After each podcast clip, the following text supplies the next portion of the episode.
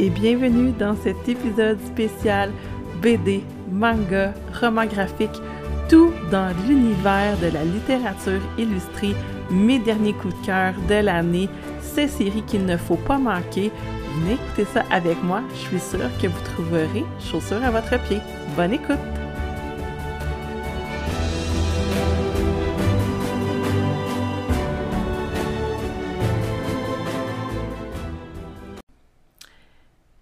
Rebonjour sur le podcast. Comment allez-vous? Moi, je vais relativement bien.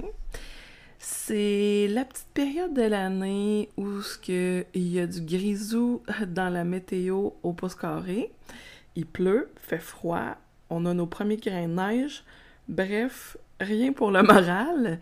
Mais c'est aussi, je trouve, et là, euh, notre euh, société occidentale est plus tant euh, connectée aux saisons, mais théoriquement, ça devrait être, je pense, une période aussi qu'on ralentit, qu'on se fait un petit nid chaud chez nous, qu'on profite de nos intérieurs. Hein. L'été, on est beaucoup à l'extérieur, on profite du plein air, c'est vraiment correct. Là. Et l'automne, moi, je trouve que c'est c'est comme un peu l'image de le retour à l'intérieur de soi. C'est temps de réfléchir, ralentir, méditer, euh, se faire des soirées Netflix. non, mais sans blague. Euh, c'est ça. Je trouve que c'est vraiment une période pour ralentir. Et moi, personnellement, j'essaie de le faire à tous les ans parce que ça fait des années que je trouve que je combats cette espèce de saison-là. Puis j'en finis, le rendu fin décembre, je suis épuisée, lessivée je, je vois pas le bout. Et, là, je me suis dit, non, non, non. Là, Jessica, t'es rendue mature et sage. On va prendre les moyens puis on va changer nos habitudes. Alors, euh, je redouble de vitamines, luminothérapie et autres petits euh, remèdes de grand-mère pour, euh, pour passer au travers cette saison un petit peu tristounette. Et là, on me dirait que c'est une ironie parce que le mois de novembre, c'est le mois de mon anniversaire. Alors, moi, j'ai toujours la dualité entre j'ai vraiment hâte en novembre parce que, comme tout le monde, je trouve que célébrer euh, le jour de ma naissance avec mon entourage, c'est donc bien cool. Et d'un autre côté, je suis comme, bah, je pas d'arriver en novembre pour, euh, pour toutes les raisons que je viens de vous énumérer. Alors, bref, la dualité de novembre, que voulez-vous? Mais c'est pas pantoute de météo que je m'en venais vous parler. Je me suis dit que novembre, c'était donc bien le bon moment pour faire un petit euh, épisode spécial euh, graphique, BD, manga et autres lectures visuelles. Pourquoi? Ben parce que je me suis dit, c'est le moment où il faut comme égayer nos yeux de belles images. C'est le moment où ce qu'on doit ralentir, donc peut-être se tourner vers des lectures euh, qui sortent de notre zone de confort. Je sais que c'est pas tout le monde qui, euh, apprécie la lecture, qui se penche de temps en temps vers des bandes dessinées, des mangas, des graphiques. Et c'est vraiment correct. Mais je pense que cette, ce média-là de littérature gagne vraiment à être connu parce qu'on est très loin des boules et billes de Tintin et Astérix. Il y a, et c'est, je dis pas ça en disant que c'est pas des bonnes lectures, mais on a vraiment diversifié l'offre depuis des années, depuis, mettons, 10 ans. C'est fou, fou, fou, fou ce qui se fait. Il y a un volume, c'est pas juste de la diversité, c'est qu'il y a des dizaines et des centaines et des milliers de parutions qui arrivent chaque année. Et c'est impossible de faire le tour, là. Je veux dire, euh, à moins que ce soit votre, euh, votre truc à vous, vous verrez pas le bout parce que il y en a vraiment pour tous les goûts. Il y en a euh, de tous les styles, de tous les horizons, pour tous les publics. C'est impossible de pas trouver quelque chose qui vous convient. Et c'est zéro enfantin, dans le sens où oui, il y a des albums jeunesse. Oui, il y a des BD qui sont destinés aux jeunes enfants, mais on a aussi toute la déclinaison. Donc, plus public féminin, plus public, pardon, masculin, euh, pour les adolescents, pour les adultes, pour les fans d'horreur, pour les fans de romance. Il y a de tous les styles. C'est sûr qu'il existe quelque chose qui vous convient quelque part. D'ailleurs, si vous avez envie de tenter l'expérience, demandez donc à vos libraires. La plupart connaissent bien leur matériel. Ils pourront vous rediriger vers une petite trouvaille dans le coin des graphiques qui va pouvoir vous convenir, j'en suis persuadée. Sinon, ben vous savez que vous pouvez toujours m'écrire aussi en privé sur Instagram. Ça va me faire tellement plaisir de répondre à vos questions et de vous donner deux, trois suggestions peut-être que vous euh, ne connaissiez pas. Alors, euh, c'est un rendez-vous pour ceux qui auraient besoin d'une petite suggestion lecture. Alors aujourd'hui, comment qu'on va fonctionner pour l'épisode jour? Ben c'est très simple, je vais vous faire euh, des, euh, des, petits résumés pour vous présenter des graphiques, euh, des bandes dessinées, des graphic novels, donc des romans graphiques, des mangas aussi, parce que ça aussi dans la diversité puis dans les, choix, là, on, on est très loin du juste Pokémon puis juste Bakugan. Il y a beaucoup, beaucoup de choix qui existent depuis, euh, depuis les dernières années et c'est sûr qu'il y a une pépite qui vous attend quelque part. Euh, alors, euh, sans plus attendre, on commence ça dès maintenant. Alors, pour la première bande dessinée, c'est une lecture très récente que j'ai faite. Alors, j'avais le goût de vous en parler parce que c'est encore chaud dans, mon, dans ma mémoire. Euh, il s'agit de la bande dessinée euh, éditée aux éditions de La Gouttière par François Duprat. Ça s'appelle Les Bonhommes de pluie. Et une chose que j'adore euh, des éditions de La Gouttière, c'est leur choix de pastel de couleurs dans les BD. Et quand vous, quand vous aurez lu une première bande dessinée des éditions de La Gouttière, vous allez voir souvent pas dans toutes, mais dans, souvent dans leur bande dessinée, on est comme dans une espèce de palette de couleurs monochrome. Donc, ça amène vraiment une vibe différente. On est euh, très loin de, la BD style cartoon, pas du tout. On est plus dans quelque chose de presque pastel, euh, pas pastel, je vais l'avoir, aquarelle, je vais l'avoir. Vous voyez comment j'ai des talents en or. Donc, on est dans euh, quelque chose qui est très doux. Et euh, souvent dans les, euh, ben en tout cas dans plusieurs bandes dessinées de la gouttière, des éditions de la gouttière que j'ai lues, il y a vraiment comme un fond de, de messages, de problèmes sociologiques. On est dans une morale, une histoire. Euh, à la fin, souvent, c'est, c'est, on a une petite émotion, là. Ça vient chercher quelque chose, ça suscite des discussions, ça c'est sûr et certain. Donc là, dans ce cas-ci, dans les bonhommes de pluie, on suit euh, des jeunes qui s'en vont euh, en vacances euh, à la plage, donc dans, des recoins très, très près de la mer. Et ils, vont, ils vont faire des rencontres pendant qu'ils sont en camping avec, avec leur famille. Ils vont faire des rencontres, puis euh, ils vont explorer cette zone-là euh, de la plage, mais des zones euh, pas très touristiques. Il n'y a pas grand monde qui se tient là. Puis, ils vont tomber sur une vieille maison abandonnée. Et les bonhommes de pluie sont évidemment des êtres qui vont faire leur rencontre alors qu'il pleut pardon, à torrent. mais la fin, jusqu'à la moitié du, de la BD, tu sais pas du tout euh, qu'on s'en va vers ça. Moi, j'ai adoré la tournure des événements parce que c'est relativement imprévu. Euh, puis on est vraiment dans une belle leçon. Euh, ça peut amener absolument des discussions avec vos enfants, vos élèves, des jeunes que vous fréquentez peut-être en maison de jeunes.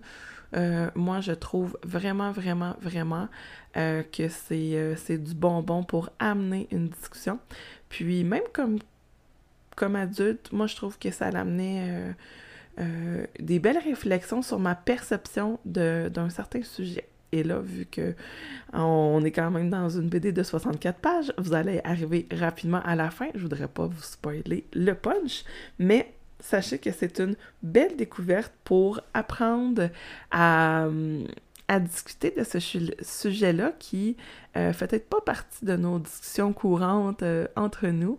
Donc, euh, ouais, une super découverte, des super graphiques et j'ai adoré le script, c'était parfait. Alors, je répète la référence, Les Bonhommes de pluie par François Duprat, édité aux éditions de la Gouttière Et question de rester toujours aux éditions de la Gouttière, euh, je présente ici des titres que j'ai eu la chance de lire durant le Pumpkin Autumn Challenge.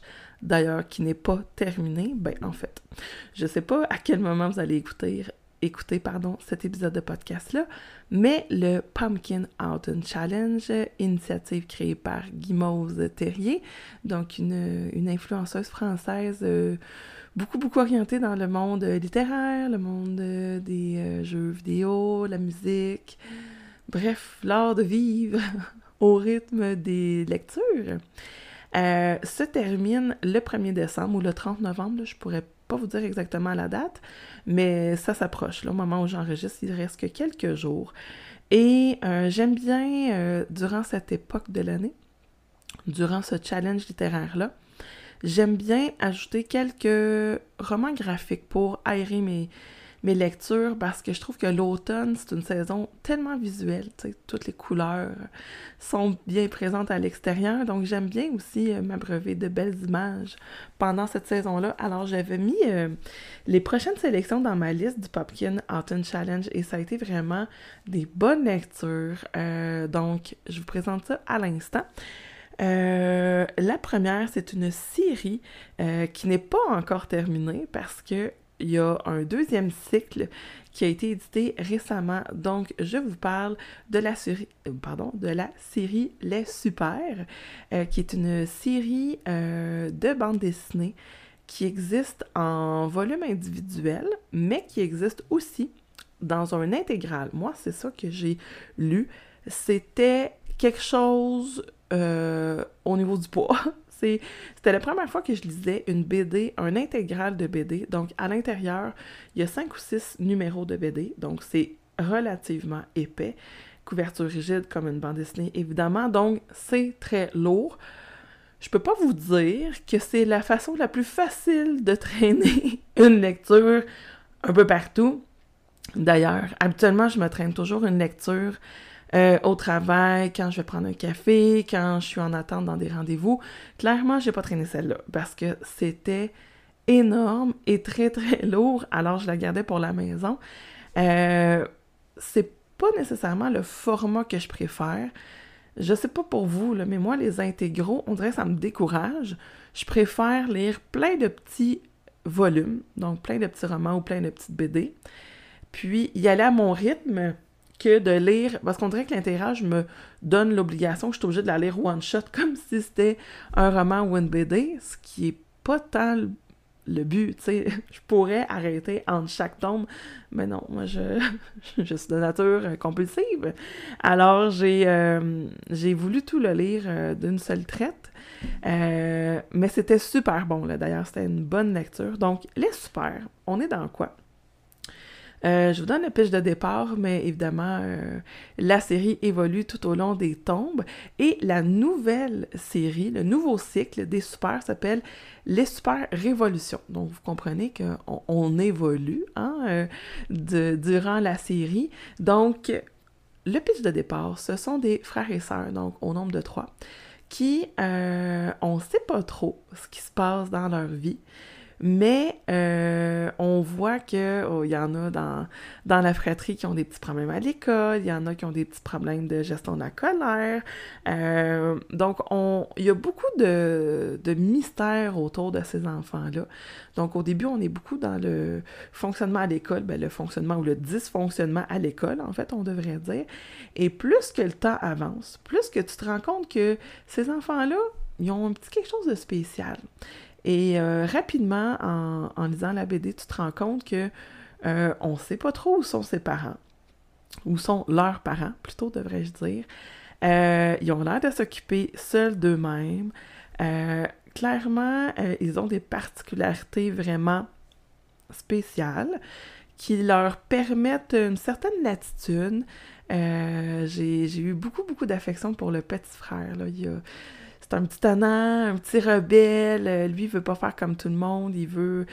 Il aspire à la liberté, euh, puis euh, on, il y a vraiment des tempéraments bien, bien, bien différents entre les frères et sœurs de cette fratrie-là. L'aîné qui est très posé, très responsable, qui veut que tout se passe bien, qui passe un peu inaperçu, puis qui font juste euh, leur petit train-train quotidien, puis t'as le petit frère qui est « Non, non, non, on a des possibilités, on pourrait faire ça, on pourrait faire ça ». Et là, ben, vous verrez qui euh, a pris dessus dans cette série-là. Mais euh, rapidement, tu te rends compte que la personne qui s'occupe d'eux, hmm, tu t'attendais pas à ça. Et rapidement, quand même, dans l'histoire, on apprend à découvrir un peu euh, c'est quoi leurs origines, ils viennent d'où, sont où les parents, qu'est-ce qui se passe, pourquoi ils sont ici, pourquoi ils sont sensiblement laissés à eux-mêmes. Et quand je vous disais tout à l'heure, les éditions euh, de La Gouttière ont parfois des œuvres comme ça, qu'on est dans du très monochrome, euh, palette de couleurs très similaires, euh, très aquarelle, très quasiment poétique, moi je trouve. Et là, on est vraiment, vraiment là-dedans, là, dans, dans cette BD-là. Là. on est beaucoup dans le monochrome brun, orange, jaune. Puis certains petits moments, là, on va être plus dans le teint bleuté. Là, le, changement drastique aussi de palette de couleurs va nous faire penser qu'on change de lieu, on change de temps. Donc, on est peut-être là dans un souvenir d'un des enfants. Mais le choix des couleurs fait partie intégrale de l'histoire dans, ce cas-là. Et je ne peux que vous la suggérer si vous aimez tout ce qui est un petit peu... Euh, pas paranormal, c'est pas ça pas en tout que je voulais dire.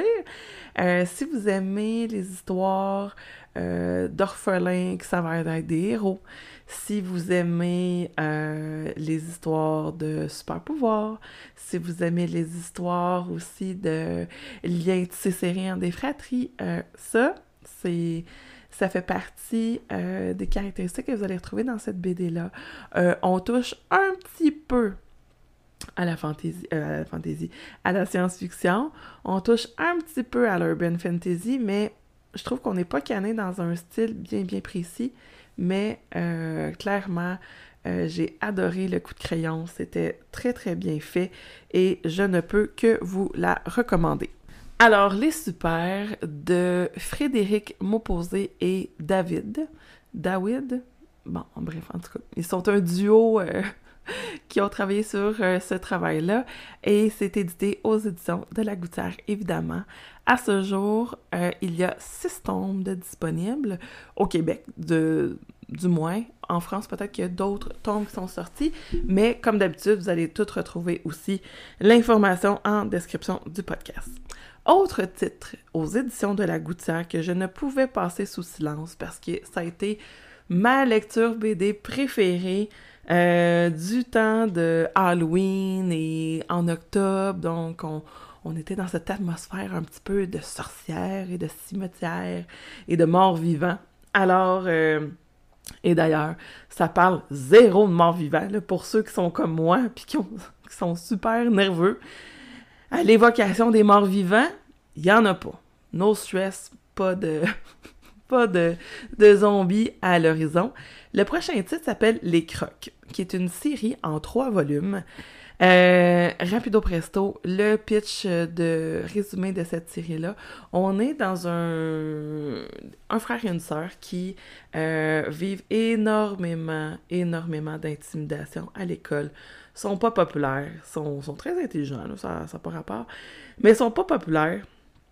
Et pourquoi? Parce que leurs parents sont les croque-morts du village. Donc, les, euh, les, les parents de, de, ce couple de frères et sœurs euh, habitent dans le cimetière et s'occupent des euh, arrangements funéraires, entretiennent les tombes dans le cimetière, préparent les cercueils là, donc pour les expositions. Bref, je, je vous passe sous sous le radar toutes les tâches d'un croque-mort, ben, nous, ça c'est l'appellation courante, là, mais on dirait des thanatologues, si je me trompe pas.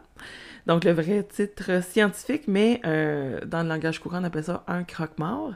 Parce que la légende, saviez-vous qu'on appelait ça des croque-morts? Parce que la légende voulait que, pour vérifier si une personne était vraiment morte, ils croquaient l'orteil. Arc! C'est dégueulasse, du mort, pour voir s'il était vraiment euh, euh, mort. Et là, ça, c'est une légende urbaine, ça n'a jamais été prouvé. En tout cas, j'espère pas, parce que ça m'écœure royalement. Parce qu'un pied mort ou vivant, c'est dégueulasse. On met pas ça dans sa bouche. Et c'est d'autant plus dégueulasse si l'orteil est congelé parce qu'il est mort. Bref, petite euh, capsule historique et de culture générale. Donc, les parents de ce couple de frères et sœurs-là sont les croque-morts. Euh, c'est des parents super euh, investis dans leur travail. Ils travaillent énormément. Donc, on voit aussi un peu que les enfants sont un peu laissés à eux-mêmes. Les parents travaillent beaucoup de soir, de nuit pour euh, toutes sortes de raisons. Donc, les enfants sont très, très laissés à eux-mêmes pour les routines du soir. Et c'est difficile aussi pour les parents de faire les suivis à l'école. Donc, les enfants s'arrangent pas mal par eux-mêmes. Bon, ils n'utilisent pas toujours nécessairement des bonnes stratégies, mais euh, c'est des enfants aussi qui sont très curieux. Et il y a, euh, y a un, de leurs employés, donc un des employés des parents, qui s'occupe euh, surtout de l'extérieur du cimetière, donc les pierres tombales, l'aménagement paysager. Donc, on, on, est dans une espèce d'homme à tout faire jardinier. Puis il l'aime donc bien, puis cet homme-là euh, il prend vraiment soin des jeunes, il est sympathique, il les fait rire, c'est un peu comme une espèce de leur gardienne, là. Donc, euh, quand les parents sont pas disponibles, ben, souvent cet homme-là est sur le terrain, donc euh, les enfants peuvent se référer à lui.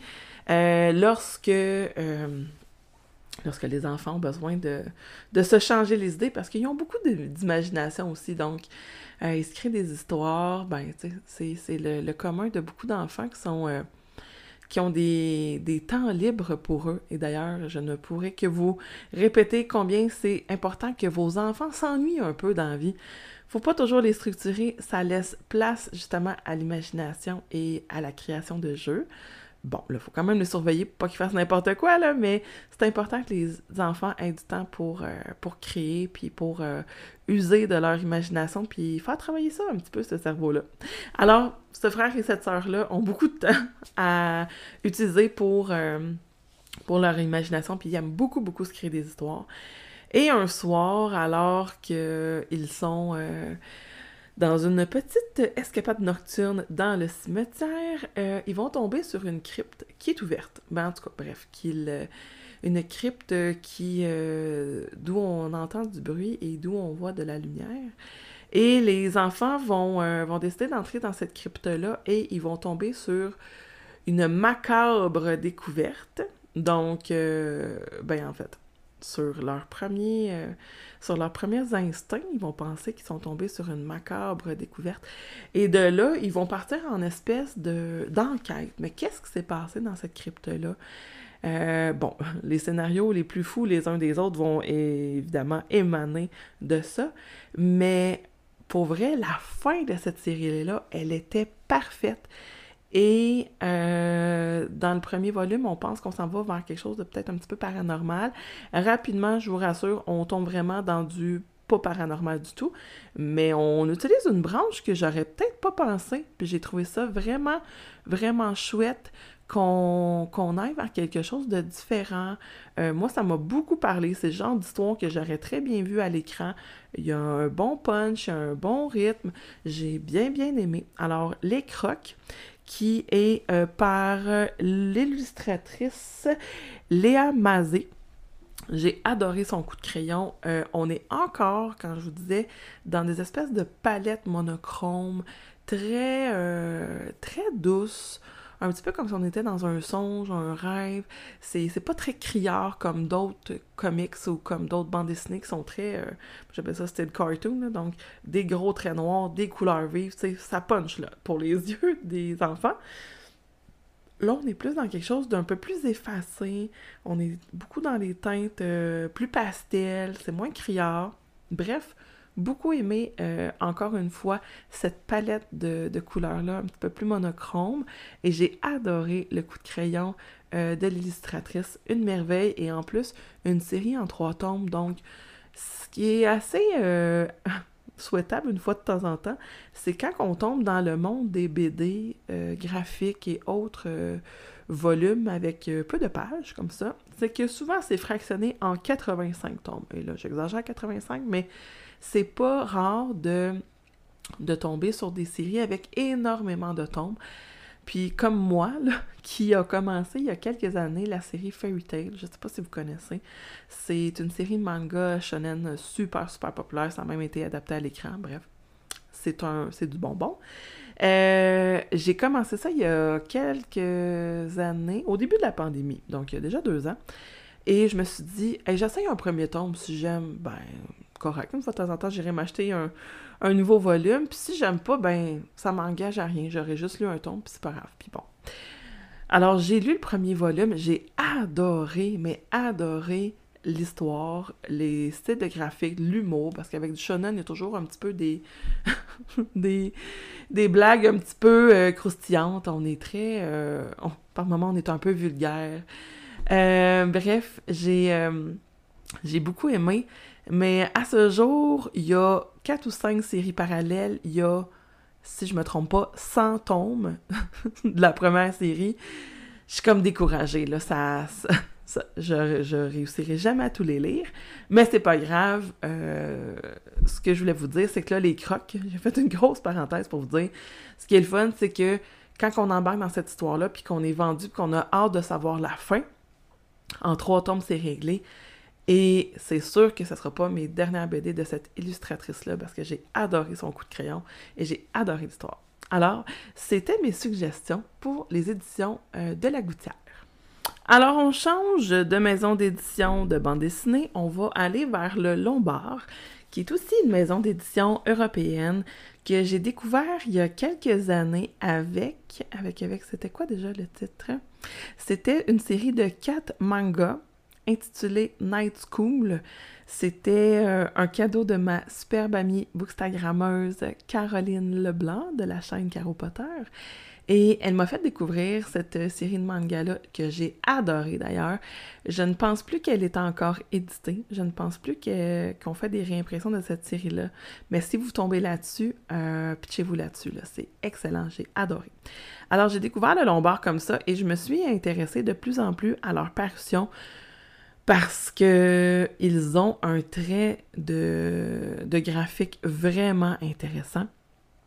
Les illustrations sont dignes des films de Disney. Là. Je, je, je, capote sur leurs illustrations. Alors cet automne, j'ai décidé de me plonger dans deux univers de bande dessinée qui, euh, qui euh, viennent de leur maison d'édition. Alors j'ai lu Elle, E-L-L-E-S, euh, qui est une duologie, je crois, de bande dessinée. D'ailleurs, si vous avez l'information, est-ce qu'il y aura une suite au deuxième tome de Elle? En fait, comment ça finit, je ne crois pas, mais peut-être que je me trompe puis qu'on est dans quelque chose qui va s'étirer sur plus que deux tomes, mais je crois que euh, Elle est une série de BD en deux tomes.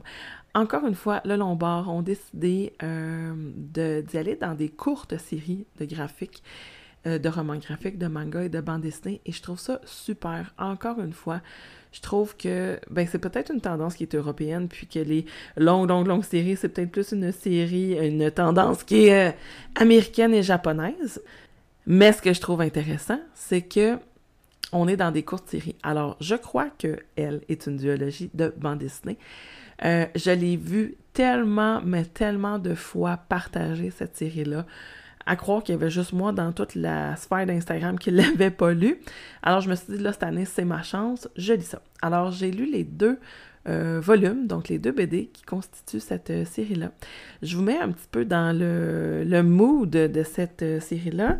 On suit une jeune fille extraordinaire, pleine de talent, elle a des bons amis, elle a vu sa vie d'ado à l'école comme les autres, mais elle a quelque chose de particulier c'est que elle, et là, c'est là un peu le, punch, mais en fait, je vous le vends, mais on le lit dans la quatrième de couverture, donc il n'y a pas de spoil ici. Mais elle a euh, des personnalités multiples. Et c'est super bien fait dans le sens où chacune de ces personnalités a une couleur de cheveux. C'est toujours, du point de vue des, des gens extérieurs, c'est toujours la même personne, mais pour nous illustrer quand elle change de mode, ben là, ses cheveux changent de couleur. Donc, des fois, elle a les cheveux verts, des fois, les cheveux roses, des fois, les cheveux bruns. Donc, ça, c'est la diversité de ses personnalités. Donc, euh, je trouve vraiment que c'est intéressant parce que même si c'est pas nommé comme ça, donc elle a dit qu'elle a plein de personnalités qui sont en fait des, mécanismes de défense pour se protéger contre des situations anxiogènes. Euh, on aborde quand même d'une façon très imagée la santé mentale des adolescents et je trouve ça tellement bien fait. Là, c'est sûr qu'on a mis ça un peu romancé. Là, on est plus dans le monde de... Euh, si vous avez vu le film Inside Out, euh, en français, c'est... Et eh, mon Dieu, c'est quoi déjà en français? Euh, sans dessus-dessous, je crois. Tu sais que dans, on est dans la tête du, de la jeune fille, puis t'as joie, t'as tristesse, t'as colère. Donc, chacune des émotions est représentée par un personnage. Ben, c'est un peu le même principe ici. Donc, quand le personnage est en rogne parce qu'elle trouve que c'est injuste puis elle vit de l'injustice, ben là, c'est sa personnalité colère. Puis là, elle veut tout saccager. Euh, il y a la personnalité aussi qui ne dit rien. Cette espèce de mutisme-là, qui est un mécanisme de défense quand on, est trop blessé puis qu'on ne sait plus comment exprimer les choses. Chacune des personnalités est bien représentée. Puis, tu sais, j'appelle ça des personnalités, là, mais c'est pas nécessairement un dédoublement de personnalité, parce que c'est toujours la même personne, là, elle se prend pas pour quelqu'un d'autre, mais c'est comme si les émotions se personnifiaient, personnifiaient, personnifiaient, ça a plus de sens, euh, à travers le personnage. Et euh, il y en a une qui est un petit peu cachée, qui est comme en, espèce de dormance et en prison à l'intérieur d'elle. Et là, il arrivera une série d'événements qui va faire en sorte que euh, la prison où elle était cachée, elle va peut-être ressortir un petit peu. Et ce voyage à l'intérieur d'elle, c'est vraiment, vraiment intéressant. C'est intéressant aussi de voir la perception de son entourage, comment ils vont voir l'évolution de ces euh, personnages euh, émotionnels-là. C'est vraiment, vraiment bien fait. J'ai adoré, j'ai dévoré cette BD-là. J'ai dévoré les deux tomes, je pense, en deux jours. Ça, ça s'est lu extrêmement vite. J'ai adoré cette BD-là. Et comme tout le reste, je vous mets la barre euh, en barre de description du podcast, toutes les références pour vous procurer ces BD-là, pour aller voir les visuels aussi, parce que là, bon, on est en podcast, donc vous ne pouvez pas voir les visuels, mais sachez que tout ça est disponible en barre de description du podcast et vous allez tomber directement sur la plateforme Les Libraires, donc le moyen le plus facile pour commander vos livres en ligne au Québec et pour encourager les librairies indépendantes. Alors, tout ça est en barre de description du podcast. Un méga coup de cœur. Pitchez-vous sur cette série-là, c'est du bonbon. Deuxième série qui appartient aussi à Le Lombard. Euh, Sibylle la fée cartable. J'en ai pas beaucoup parlé parce que j'ai lu le tome 1, mon Dieu, au début du confinement. Ça fait déjà un petit bout. Et là, je voyais disponible dans, nos librairies le tome 2. Donc, je me suis dit, c'est le temps de, retomber dans cet univers-là pour, euh, pour le Pumpkin Anten Challenge, encore dans cette vibe automnale-là. Je me suis dit, OK, Aline, on a envie des BD. Alors, et là, c'est une appellation française, évidemment, parce qu'en France, le, mot cartable désigne un sac d'école. Et nous, ben, sac d'école, ça s'appelle un sac d'école. Ça a été un peu long que je comprenne, ben pas long quand même, là, mais quand j'ai lu le premier volume, je me demandais bien comment une fille pouvait rentrer dans un cartable. D'ailleurs, amis français, belges et autres pays francophones européens, nous ici, un cartable, c'est un, une reliure à anneaux. Tu sais, vous savez, le truc qui fait clic-clic, euh, trois anneaux, on peut rentrer des feuilles là-dedans, des feuilles perforées. Bon, vous voyez un peu ce que je m'en vais avec mon histoire. Alors moi, je comprenais pas pourquoi il y avait une feuille de cacher dans le cartable, jusqu'à temps que je me rappelle que l'appellation cartable euh, pour, euh, pour la France, ça s'appelait, euh, ben pour nous, c'est un sac à dos d'étudiants. Bref, petite parenthèse linguistique et culturelle. j'ai lu ce premier tome-là et j'avais adoré. On était beaucoup, beaucoup dans le monde magique, dans l'univers.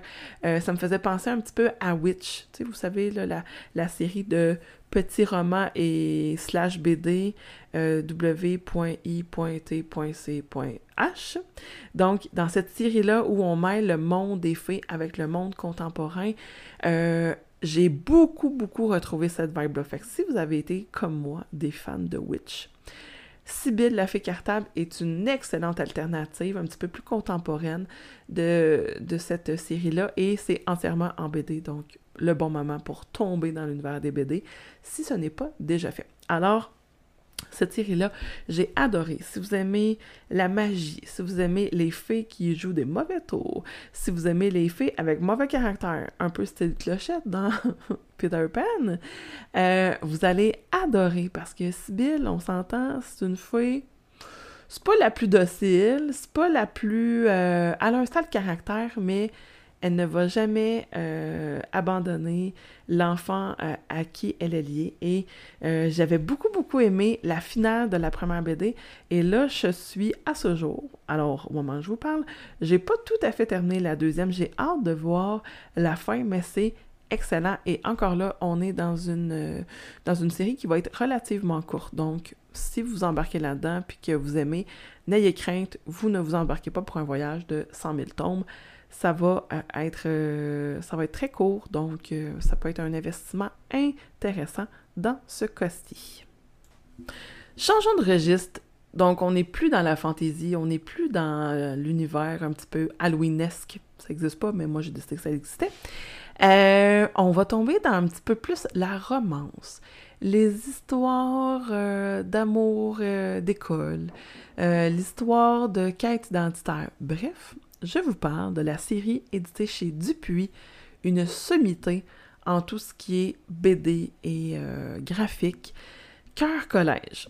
À ce jour, il y a déjà quand même quelques tomes de sortie. Si je ne me trompe pas, ici au Québec, on est rendu au tome 3, 4, si ce n'est pas 5. Je suis peut-être généreuse un petit peu, mais en tout cas, je suis sûre, sûre, sûre d'avoir vu le tome 3 et il me semble avoir vu des images du tome 4. Bref, moi j'ai lu le tome 1 et 2 pendant, encore une fois, ma saison automnale.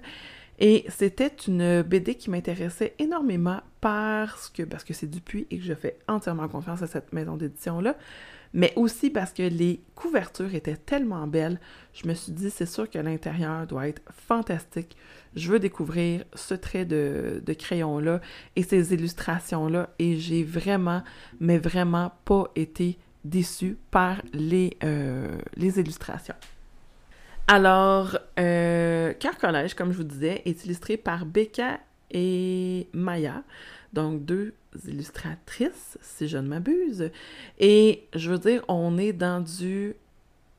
Bon, est-ce que je pourrais dire ça? Oui, mais pas que, mais il y a quand même une bonne vibe girly, tu sais, histoire d'amour. Si vous avez aimé euh, les séries Netflix, genre Mes Premières Fois, euh, éducation sexuelle.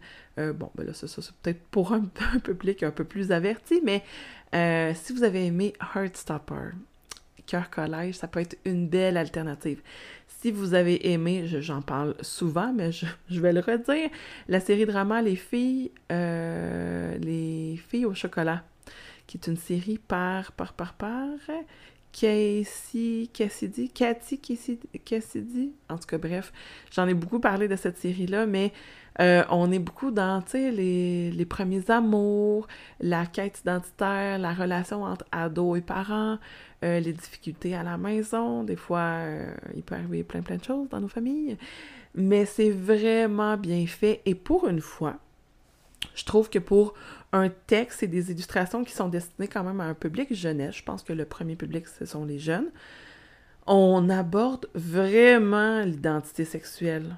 C'est pas juste sous-entendu, puis c'est vraiment pas clair. On l'aborde vraiment ouvertement et euh, je vous résume un peu l'histoire. On est dans un couple d'amis euh, qui se questionne un petit peu sur qu'est-ce que l'amour.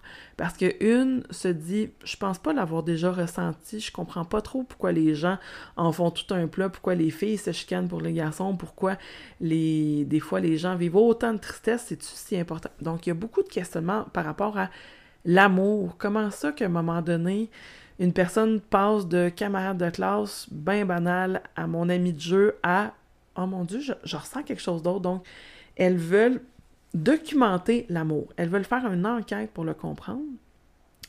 Et je trouve ça vraiment bien fait. C'est tout doux. C'est, c'est tout doux, mais en même temps, il y a des bouts. Euh, il y a des bouts, c'est mal dit. Il y, a des, il des moments un petit peu plus. Euh, un petit peu plus triste, un petit peu plus profond, mais on reste quand même en douceur et en surface parce que je pense que le but, c'était pas de faire une morale, c'était vraiment de divertir, de, nous rappeler nos bons premiers sentiments amoureux.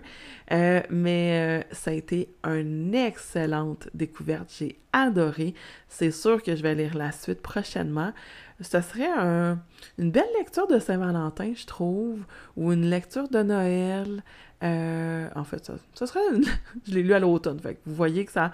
Le moment dans ce cas-ci euh, est pas tant un, élément important de l'ambiance, mais je trouve que c'est une belle lecture euh, cocooning à se faire quand on veut se faire une soirée avec nous-mêmes, avec un bain de pied, puis un masque sur le visage, puis une petite boisson réconfortante un vendredi soir qu'on est seul à la maison. Moi, je trouve que c'est un bon moment avec nous-mêmes. C'était vraiment, vraiment une belle lecture. Alors, Dupuis valeur ça pour les BD. Je vous invite grandement à découvrir Cœur Collège.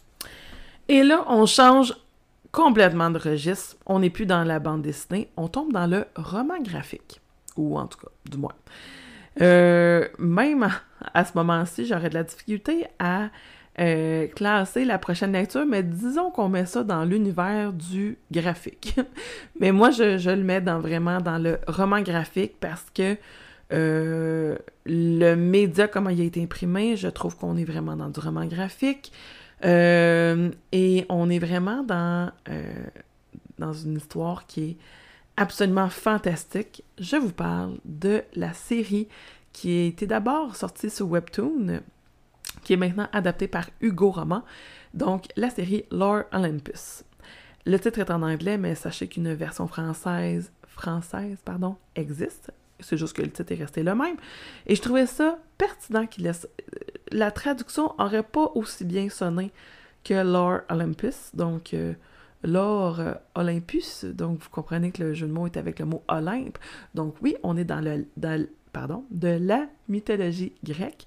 On suit, euh, c'est une réécriture en fait de la mythologie du Panthéon. Donc, les dieux euh, importants, donc Zeus, Athéna, Aphrodite, Héraclès.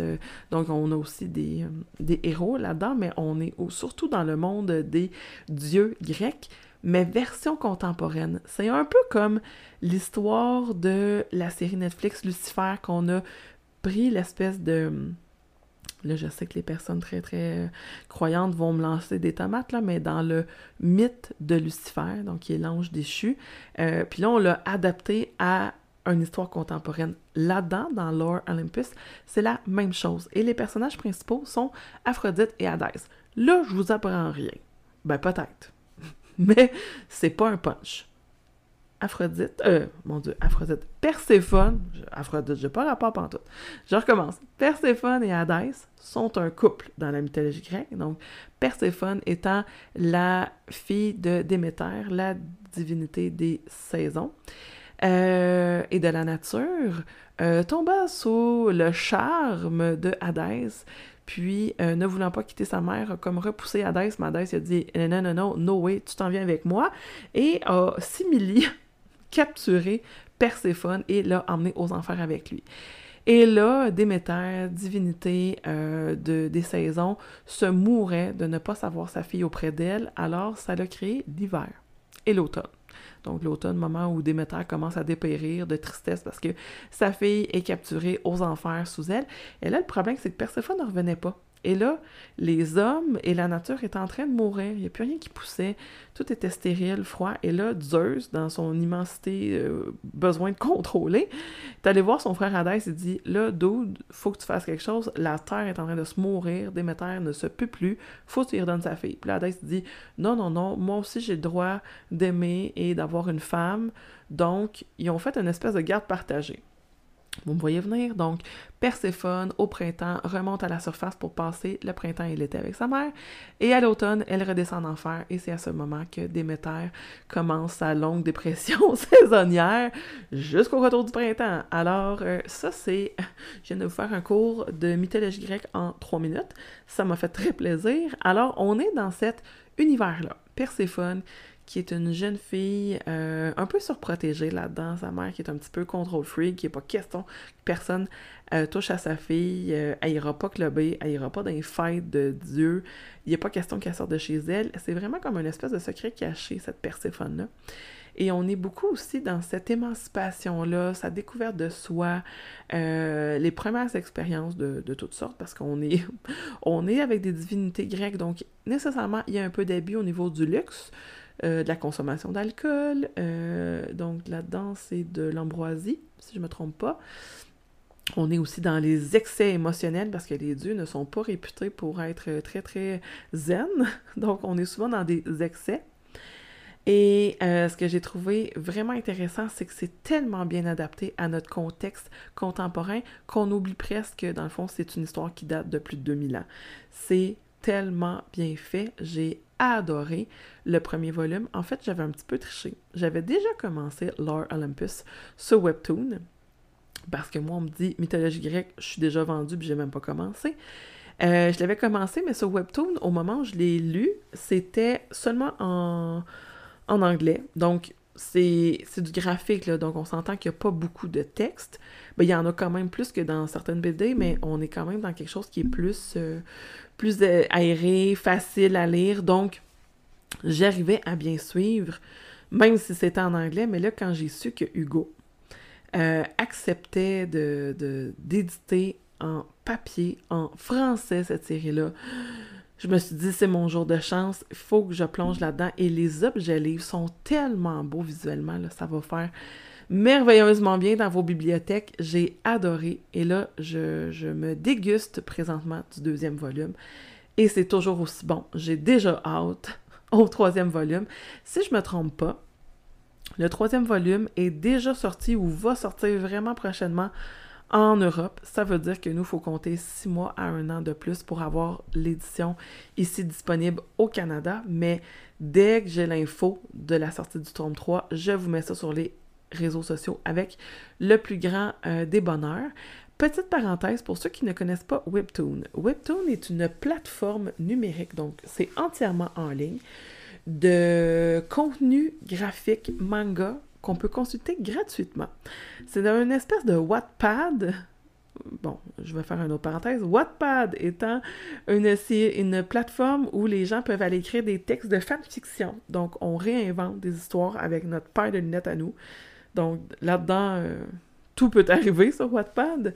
Et, euh, et, Webtoon, c'est un peu le même principe. Donc, c'est une plateforme où que des gens peuvent déposer leur... Euh, leur manga, leur euh, série graphique. Et pour certains, ben, ça va mener à soit des séries télé, ça va venir à des éditions papier, ça va mener à plein, plein, plein d'opportunités.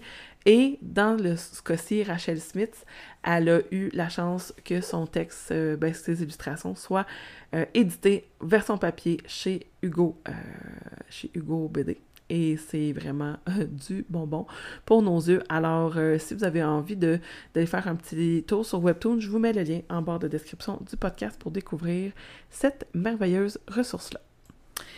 Et pour le dernier segment, on va parler manga. Donc, si vous ne connaissez absolument pas les mangas, sachez que ce sont des petits livres de poche entièrement graphiques euh, pour certains, on va lire de gauche à droite comme un roman, mais pour certains, on va partir de la fin jusqu'au début du livre. Donc ça, c'est le sens japonais et nous, le sens occidental, ben, c'est de du début à la fin, de gauche à droite, comme le sens euh, commun qu'on connaît. Euh, il existe plusieurs sous-branches dans les mangas, donc shoujo, shonen, seinen, ayoi. Je le dis toujours ayoi mais c'est pas comme ça que ça se dit, mais ça ressemble à ça. Euh, donc, on a toutes sortes de publics cibles. Les jeunes filles, les jeunes garçons, un public averti adulte, parce qu'il y en a qui sont avec des scènes explicites sexuelles. Donc, assurez-vous de faire vos recherches avant d'acheter un manga pour un enfant. By the way. Si vous n'êtes pas sûr, encore une fois, référez-vous à vos libraires ou à vos bibliothécaires. Elles sont euh, souvent très connaissantes dans cette euh, catégorie-là, mais il existe aussi énormément de boutiques spécialisées au Québec maintenant en manga et bande dessinée. Ces gens-là, ils connaissent leur contenu.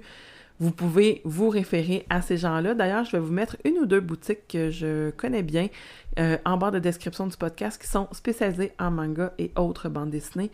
Euh, je vous invite, euh, si vous êtes dans le coin, à aller voir ces, ces endroits-là. Vous allez pouvoir en apprendre davantage sur ce style littéraire-là. Alors, manga. Moi, c'est assez récent pour moi que j'ai découvert ce, ce style de, de médias littéraires-là j'ai lu dans mon adolescence les Dragon Ball. C'était comme la série sign-in super populaire. D'ailleurs, euh, tous les jeunes garçons de ma promotion les connaissaient ou presque. Et on n'était pas beaucoup de filles à lire ça parce qu'on sentait que c'est un public très masculin qui est visé, beaucoup de scènes de combat, euh, beaucoup de blagues grivoises sur les femmes, mais moi, j'ai toujours été quelqu'un qui adorait la science-fiction, les films d'action, fait moi, ça me parlait quand même pas mal. Alors, j'ai lu euh, Dragon Ball quand j'étais super jeune, c'était comme mon rendez-vous. Euh, j'avais donc bien hâte que les tomes sortent. J'ai adoré découvrir cette série-là. Et j'ai comme fait une pause de manga. C'est, il y avait pas, euh, y avait pas beaucoup d'offres dans ce qui m'intéressait, puis j'ai comme juste mis ce style littéraire-là de côté jusqu'à euh, la pandémie, où ce que là, je me suis replongée. Euh, je lisais tellement qu'à un moment donné, il fallait que je fasse changement. Je pouvais pas que lire toujours les mêmes choses. Et là, je me suis dit, hey, on va se réessayer un petit manga voir. Et c'est là, je vous ai dit tantôt que j'avais découvert Fairy Tail. Ça a été comme mon coup de cœur. C'était comme retomber dans mon amour de Dragon Ball, mais plus up-to-date, plus, plus contemporain un petit peu. Euh, en tout cas, bref, Fairy Tail, c'est une super série si tu connais pas. Je t'invite à découvrir cette série-là. Euh, mais j'ai découvert aussi plein d'autres mangas. Euh, et là, je me suis rendu compte qu'il n'y a pas juste des mangas de combat. Il n'y a pas juste Dragon Ball, Bakugan, puis Naruto. Il y a beaucoup plus que ça. Et j'ai envie de vous parler de trois séries que j'ai découvertes récemment. D'autres, euh, c'était une poursuite de, de séries, mais il fallait absolument que ça un petit mot. Alors, commençons tout de suite. Première série que j'ai découverte elle, je la connaissais pas du tout. Édité chez Cana, c'est Mordu de toi, qui est présentement une série en six tomes. Je ne les ai pas tous lus, je n'ai que lu les deux premiers volets, mais j'ai adoré. On est dans un univers très shoujo. Donc, petite parenthèse, quand je parle de série manga shoujo, on est dans une série qui s'adresse à un public féminin, quand même assez jeune, et la trame principale de l'histoire, c'est la romance ou en tout cas du moins les relations interpersonnelles. Et euh, ce que je retrouve souvent dans les séries shoujo, c'est un élément qui rend mal à l'aise. J'ai souvent vu des shoujo, une jeune fille avec un homme beaucoup plus vieux, euh, une jeune fille avec un homme qui est en position d'autorité, donc un patron, un grand PDG de, de compagnie super euh, multimillionnaire. Euh, Qu'est-ce que j'ai vu aussi? Des jeunes filles avec des jeunes hommes qui étaient très euh, froids et très distants et qui repoussaient, mais la jeune fille était très euh, compatissante et très à l'écoute, puis elle finissait toujours par un peu amadouer ce, bel homme euh, ténébreux. Et on est encore dans cette vibe-là, dans Mordu de toi. Euh, Mordu de toi, c'est comme si le jour et la nuit se rencontrent. Donc, on est dans une jeune fille très lumineuse, positive, de bonne humeur, quand même assez timide. Donc, ça aussi, c'est des caractéristiques qui reviennent souvent. Souvent, la jeune fille très réservée, très timide. Euh, parce que ça fait partie de ce qui est comme recherché quand même en culture japonaise, donc la retenue, la discrétion. Euh, tu sais, on retourne historiquement les femmes, euh, tu sais, à l'époque des geishas, c'était c'était encourager que les femmes soient plutôt silencieuse, très discrète, euh, puis qui était vraiment là comme en soutien de l'homme. je veux dire, c'est rien de différent à notre culture occidentale d'il y a 100 ans, on va se le dire, mais euh, au Japon, c'est quelque chose qui est quand même demeuré dans, dans, ce qui était attrayant chez une femme. Donc, on, on encourage beaucoup ce, ce stéréotype-là. Et euh, c'est exactement ce qui se passe dans cette série-là. Donc, la jeune fille qui est un petit peu timide, mais très lumineuse, très de bonne humeur, très. Elle a plein d'amis, fait la rencontre du gars le plus taciturne et le plus froid de l'école, mais il est physiquement très attirant. Toutes les filles sont en pamoison. Donc, elles le trouvent tellement séduisant. Euh, c'est quasiment un défi d'essayer d'avoir un rencard. Euh, ben, vous voyez, je parle déjà en français. D'avoir un rendez-vous avec ce gars-là, mais il semble être complètement désintéressé de tout le monde autour de lui. Et euh, ils vont se rencontrer dans le plus grand des, hasards, mais ils, vont, ils, vont ils vont finalement se, se, se, parler de temps en temps. Puis là, ils vont établir une espèce de relation bizarre. Ben, pas bizarre, mais lui, très difficile de, de, de se, de lier d'amitié avec des gens. Euh, elle, euh, qui papillonne partout puis qui est sur 24 000 projets. Ils vont réussir à trouver une espèce de terrain d'entente, un espèce de compromis entre les deux où lui va faire quand même des efforts pour sortir de sa coquille, puis elle va quand même réussir à se mettre un peu à sa place. Donc, on est dans. C'est ça. Une, une. Ben, en tout cas, moi, dans mon interprétation, ça sera une romance éventuellement. Mais j'en suis qu'aux deux premiers temps, mais on n'est pas encore exactement là-dedans. Alors, je, me laisse le. Je me laisse découvrir cette série-là, mais ça peut être une excellente alternative si vous aimez les mangas de ce type shoujo, donc des romances.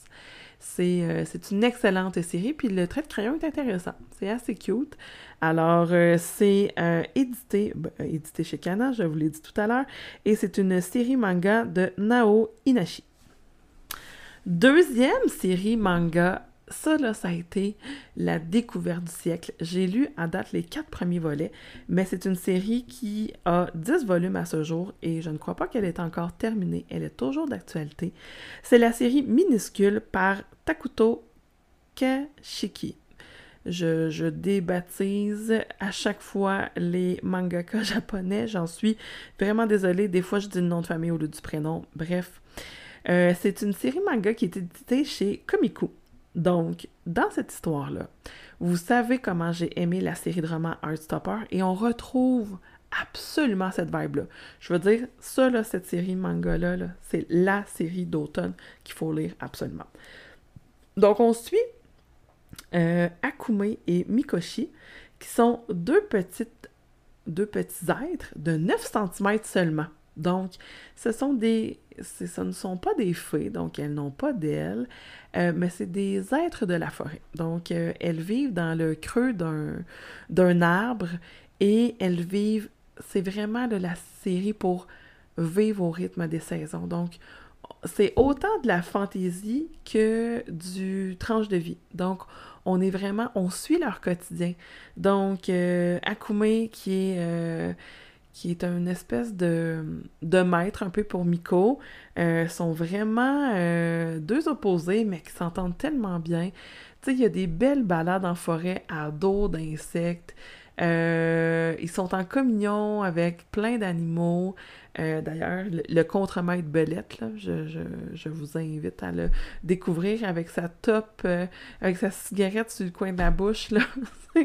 c'est particulier comme c'est vraiment la personnification d'un docker. Là. Il, est, parfait, il n'y a pas de classe. Je l'aime beaucoup, mais j'ai beaucoup aimé la douceur de cette série-là. Tu sais que euh, on va chercher des fruits, mais il se passe toute une aventure au lieu d'aller chercher les fruits. Il y a cette vibe aussi d'apothicaire-là que vous savez comment que j'aime. Ils vont préparer des, des, des remèdes, des recettes à partir de ce qu'ils vont trouver dans la forêt.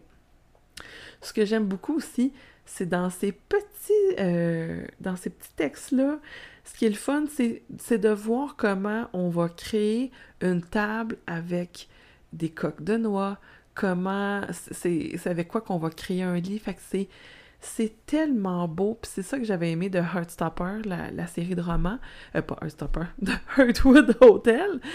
Euh, ce que j'avais aimé, c'est ça que, tu sais, l'auteur va nous décrire que le balai, ben c'est des poils de pissenlit avec une branche, que les tabliers sont faits euh, dans tel euh, matériau.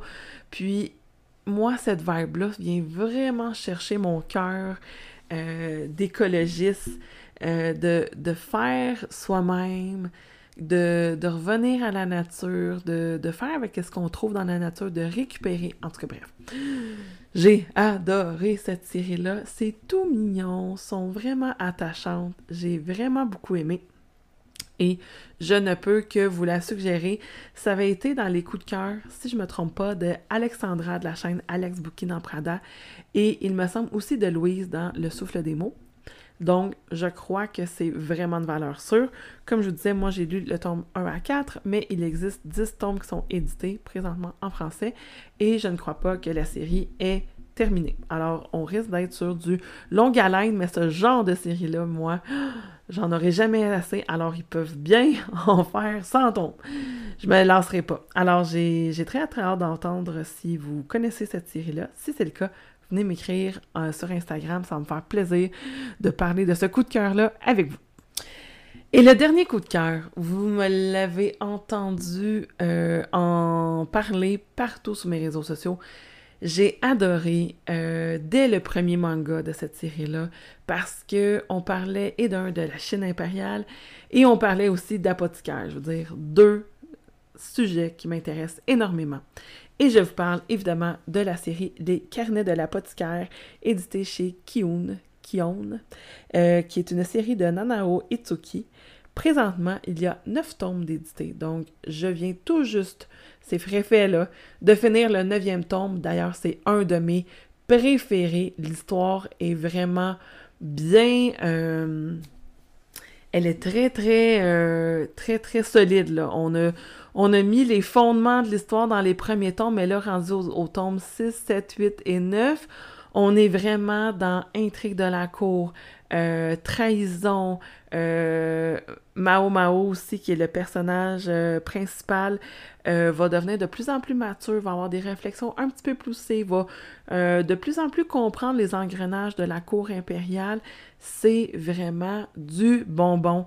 Les costumes des personnages sont à couper le souffle. Pour vrai, moi, c'est un valeur sûre et j'adore apprendre de découvrir cette vibe apothicaire-là. Moi, je suis fascinée par la capacité des gens à faire des produits et des remèdes à base de plantes et de trucs qu'on trouve euh, sur nos terrains, ben, ou en forêt, dans nos jardins. Et on, j'avais retrouvé un peu cette vibe-là aussi dans l'atelier des sorciers parce que, parce que le, maître de, de l'atelier euh, fait beaucoup, beaucoup de, cuisine, puis j'aime donc bien ça, je me rends compte, dans les mangas, quand il y a cet aspect-là de, de recettes, de potions, de apothicaires, d'herboristes, et on est en plein là-dedans dans euh, les carnets de l'apothicaire. Si vous êtes intéressé par la Chine impériale, si vous êtes intéressé par les trucs qui parlent d'apothicaire, d'herboristes, c'est la série manga à découvrir. J'ai adoré ma lecture du neuvième tome et la beauté là-dedans, je ne l'ai pas encore lu, mais je sais que c'est disponible. Ils ont refait le tome 1 du manga en roman. Donc, c'est édité chez Lumen. Ça s'appelle évidemment Les carnets de l'apothicaire. La couverture est dans la vibe des couvertures de manga. J'ai vraiment hâte de découvrir ce roman-là. Je sais pas si c'est exactement le même texte ou si on est dans du. ou si on est dans une version bonifié, comme une espèce de version longue du tome 1, je sais pas. D'ailleurs, si vous l'avez lu, vous pouvez venir m'en parler, évidemment. Ça me ferait très plaisir d'en savoir plus si vous avez réussi à plonger dans l'univers roman des carnets d'apothicaire. Pour l'instant, moi, je, je, suis demeurée dans l'univers manga, mais c'est vraiment une de mes séries préférées euh, dans cet univers-là. J'adore, j'adore, j'adore. C'est un coup de cœur. Alors, si tu n'as pas déjà commencé, sache que c'est une valeur sûre, je crois. Plonge là-dedans, tu ne seras pas déçu. Et mine de rien, on arrive au bout de cet épisode spécial graphique et autres illustrations. Beaucoup de contenu là-dedans. C'est sûr que vous n'allez pas tout retenir ça parce que, by the way, il y a beaucoup de choses là-dedans mais vous allez pouvoir retrouver toutes les time-lapse, donc les, les moments où retrouver les informations sur chacun des titres que j'ai que j'ai parlé aujourd'hui dans la barre de description euh, du podcast. Donc, allez vous référer si vous n'avez pas envie de tout écouter. Vous pouvez aller directement au segment qui vous intéresse en cliquant sur le nom aussi des graphiques, manga et autres autres BD que je vous ai présentés aujourd'hui, je vous conduis directement au site sur les libraires pour commander vos propres exemplaires. Euh, c'est le temps des fêtes, ça peut être des bonnes alternatives, peut-être en cadeau de Noël, qui sait, peut-être que vous avez quelqu'un de votre entourage qui aimerait commencer ce style de lecture-là, ou peut-être même vous-même. C'est correct de se faire des cadeaux à soi-même. Et je vais vous laisser sur ces mots pleins de sagesse. Je vous souhaite un excellent moment lecture. Je ne sais pas c'est quoi votre lecture du jour, mais je suis très intéressée euh, de les connaître. Alors, en barre de description, vous allez trouver aussi la question du jour, c'est quelle est votre dernière lecture, manga, graphique, BD ou autre roman visuel. Et euh, je prends vos suggestions parce que des fois, on découvre des pépites et je vous en donne beaucoup de suggestions, mais j'apprécie énormément les vôtres. Alors, je, je vous laisse m'écrire ça en question juste en bas et passez d'agréables moments, des belles journées, profitez euh, pour vous détendre, pour relaxer, pour ralentir. C'est le moment pour ça, avant les premières neiges. Puis quand la neige va être là, ben là, on pourra euh, s'activer à l'extérieur dans nos sports d'hiver préférés, mais en attendant, le mois de novembre sans neige, c'est un petit moment pour ralentir et c'est vraiment correct. Alors, je vous laisse là-dessus. Très hâte de vous retrouver et bonne journée à tous!